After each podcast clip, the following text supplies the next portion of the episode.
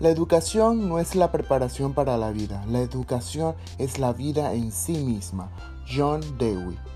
Buenas tardes profesoras y compañeros, mi nombre es José Rojas y en estos minutos voy a expresar mi opinión crítica sobre la Ley Orgánica de la Educación bajo el Decreto Ejecutivo 305, o sea, la Ley 47 de 1946 Orgánica de Educación, la versión corregida.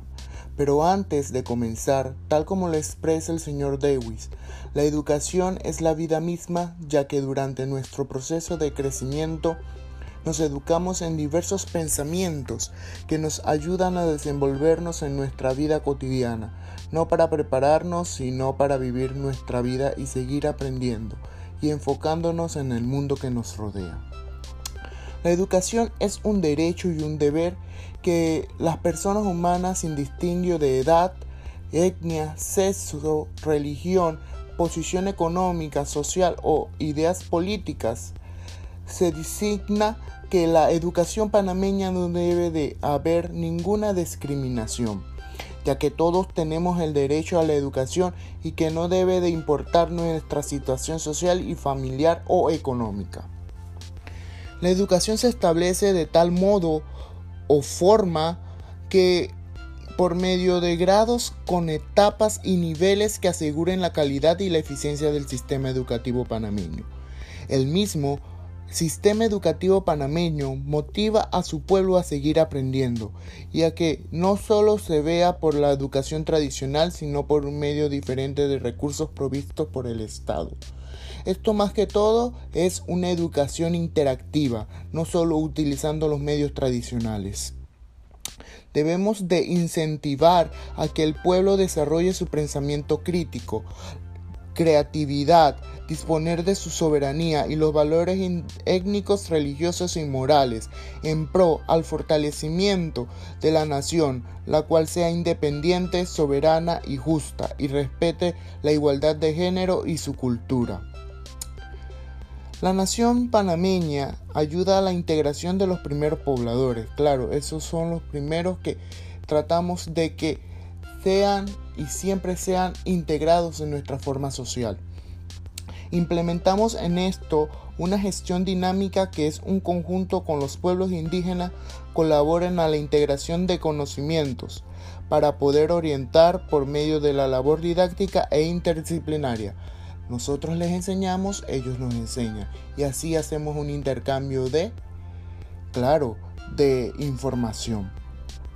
Se sabe que el Ministerio de Educación es la forma o la organización encargada por velar por la educación panameña, la cual sea progresista, innovadora y siempre impulsando el mejoramiento de los conocimientos adquiridos por nuestros estudiantes con cultura e igualdad en su enseñanza y aprendizaje, mediante la equidad,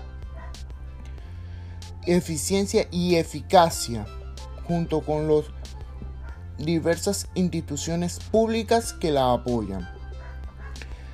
El istmo de Panamá, al ser una S acostada, tiene diversos lugares en los cuales falta la interacción por medio de características geográficas, ambientales y culturales que no lo ayudan.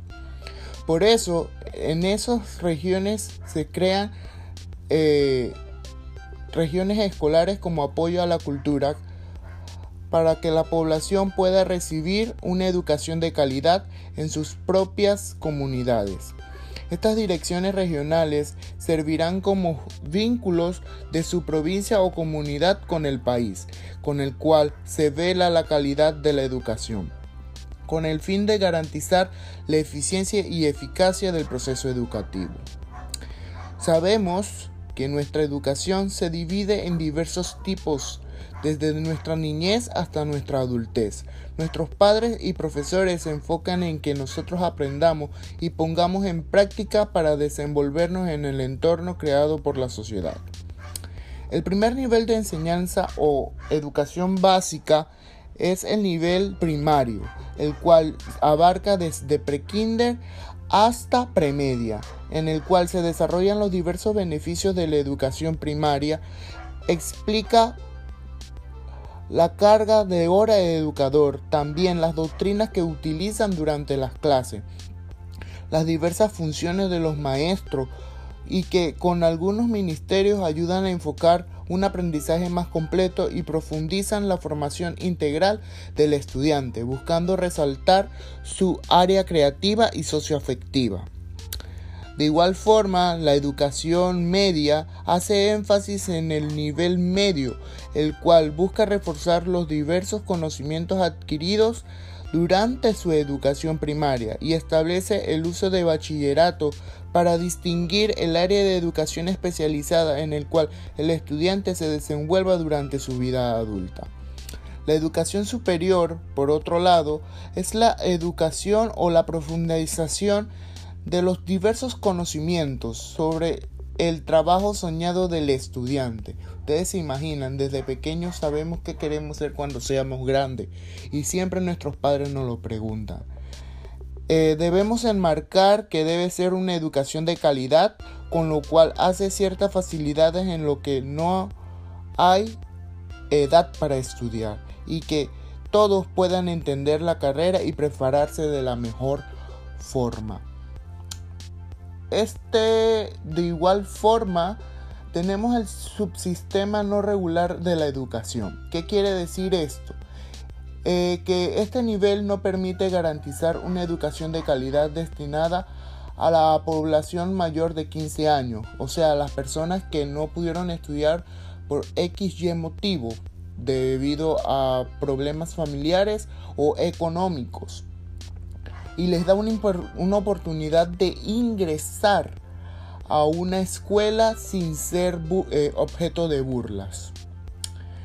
Ahora voy a hablarles un poco sobre el personal docente, cómo debe ser el personal docente, administrativo y educando de nuestros planteles.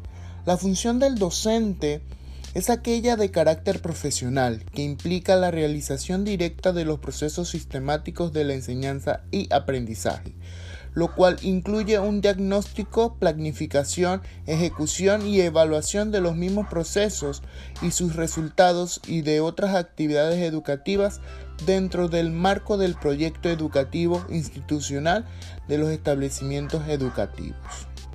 Más que todo, debemos ser educadores de calidad. ¿Qué quiero decir con educadores de calidad?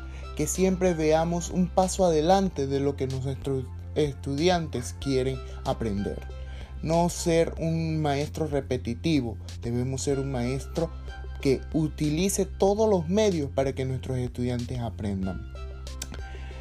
Eh, el Ministerio de Educación como órgano ejecutivo desempeña dichos puestos, los cuales nos permiten que un educador no puede tener dos cargos permanentes en el Ministerio de Educación. Esto es debido a que eso sería más que todo por medio de que el educador o es administrativo o es educador. Se han visto casos que el educador tiene que desenvolver dos cargos, pero no es porque el educador eh, no quiera hacerlo, sino porque los cargos que se hacen es por debido a que no hay mucha facilidad. Hay veces que vemos un educador dando su clase y siendo el director de la escuela. La capacidad física eh, siempre debe ser lo primordial para el educador, ya que esta se comprueba por medio de certificado médico digno, digno de crédito. ¿Qué quiero decir con esto y por qué menciono esto? porque debemos ver las capacidades que cada educador tiene. Ya como dije que la capacidad física se comprueba por medio de un certificado, esto eh, más que todo es para ver si el educador puede realizar sus clases para todo el año. Igualmente, la capacidad moral la establecerá el Ministerio de Educación sobre la base de declaraciones de personas honorables o reconocidas que ayuden a decir que el educador es un, educador de calidad.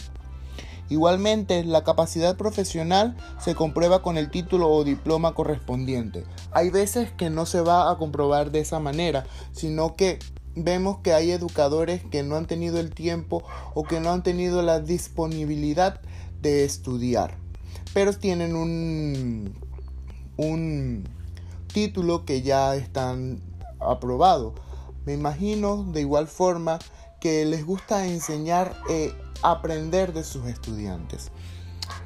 La República de Panamá ha celebrado varios convenios que ayudan a la reciprocidad de títulos administrativos en el ramo de la educación, para que cada educador tenga una forma de valerse por sí mismo.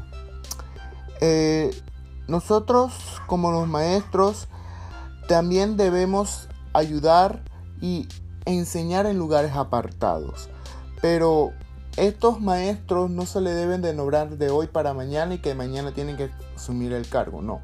Se le informa con ocho días de anticipación para que se prepare y vaya a su lugar de destino. Bueno, les voy a hablar un poco de cómo debería de ser el personal en una escuela primaria, en una escuela secundaria y un personal que va educando.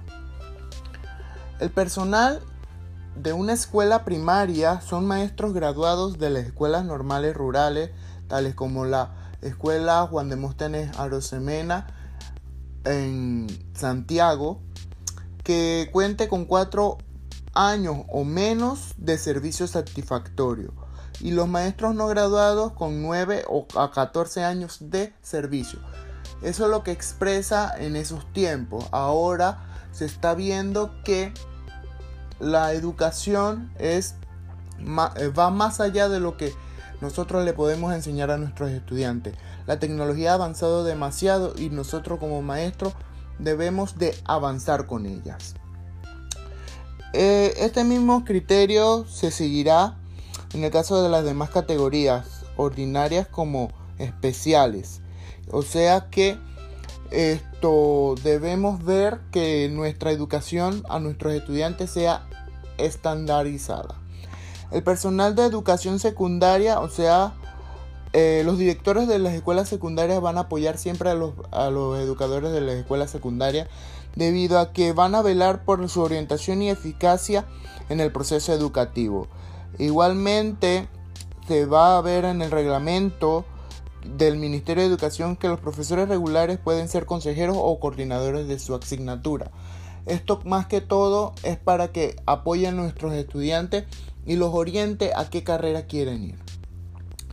De igual forma, el personal educando, o sea, en el Ministerio de Educación, por conducto de la Dirección de los Planteles de Educación, debe de fomentar la educación de, y la responsabilidad de los alumnos, interesándoles la formación de los buenos hábitos de conducta, cortesía y buenos modales, mediante la participación de mantenimiento del orden y disciplina del plantel.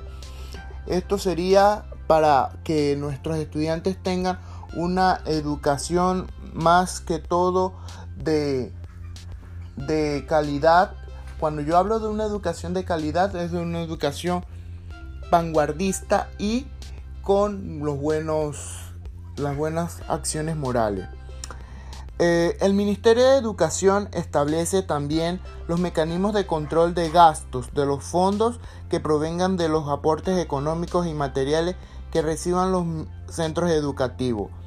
Todo centro educativo recibe una ayuda del Ministerio de Educación, ya sea cómo la utilicen, es lo que se venga a ver para el, los diversos subtemas. Em, esto, esto se divide ya sea en la Asociación de los Padres de Familia que los apoya y en los diversos asociaciones que tienen dentro de los mismos sistemas educativos. Eh, para seleccionar a un maestro siempre debe de tener un currículum eh, que la comunidad educativa necesite a ese maestro. De igual forma una formación docente, una carrera como docente y una orientación educativa y profesional. De igual forma tener una, una evaluación educativa satisfactoria y sobre los recursos didácticos debemos de ver que en, la en las finanzas siempre se va a velar por la, la, los recursos didácticos que utilicen nuestros estudiantes.